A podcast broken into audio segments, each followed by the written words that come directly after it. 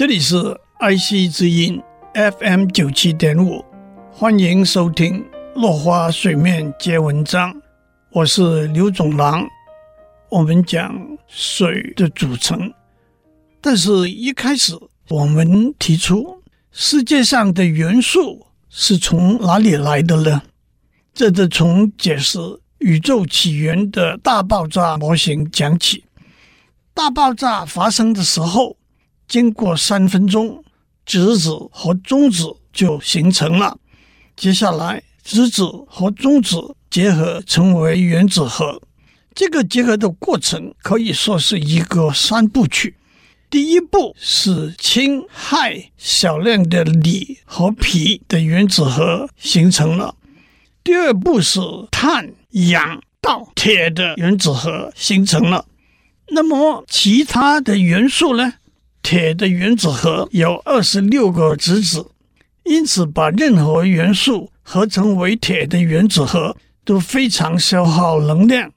一颗恒星燃烧到合成出铁的原子核，能量几乎消耗殆尽。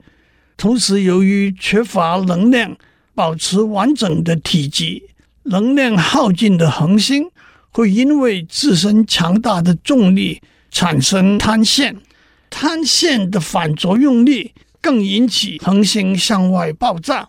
在爆炸的过程中，会引起原子核的融合。这就是爆炸的核子合成 （explosive nuclear synthesis） 而原子序二十七的钴到九十二的铀的原子核，就经由这个过程产生了出来。有了原子核和电子结合起来，就成为元素的原子。元素形成之后，因为电子带有负电荷，质子带有正电荷，经由电磁吸引，两个或者多个原子会结合起来，成为一个分子。说完了原子和分子的形成，让我们就讲最重要的一个分子——水分子。一个水分子是由两个氢原子和一个氧原子合成的。也就是 H2O，但是氢和氧与它们的合成方式是怎么样被发现的呢？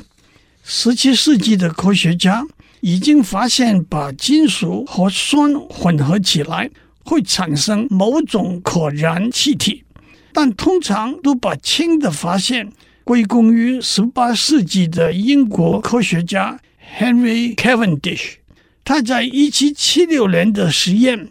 把铁和盐酸或者硫酸混合起来，产生一种可燃的气体，也就是氢气。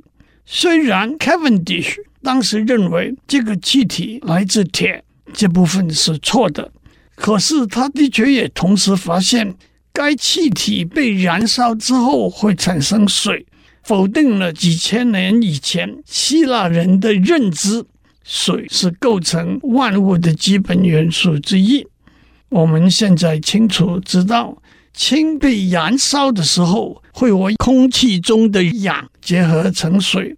不过，直到一八二零年，瑞典化学家贝基里斯经过氢和氧的原子量，才确定一个水分子是由两个氢原子和一个氧原子合成的。那么又是谁先发现氧气的呢？一个说法是瑞典化学家舍勒于一七七二年首先发现氧气，但是英国的化学家普里斯特里也在一七七四年发现了氧气，并且把他的结果写成论文。因此，普里斯特里是第一个把氧气的发现写成论文发表的人。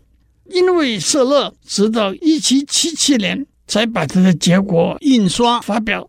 此外，法国化学家拉瓦杰，他在一七七五年发现了氧气，成为第一个正确解释氧气和燃烧现象关系的人。今天我们的时间到了，下文我们讲水的循环。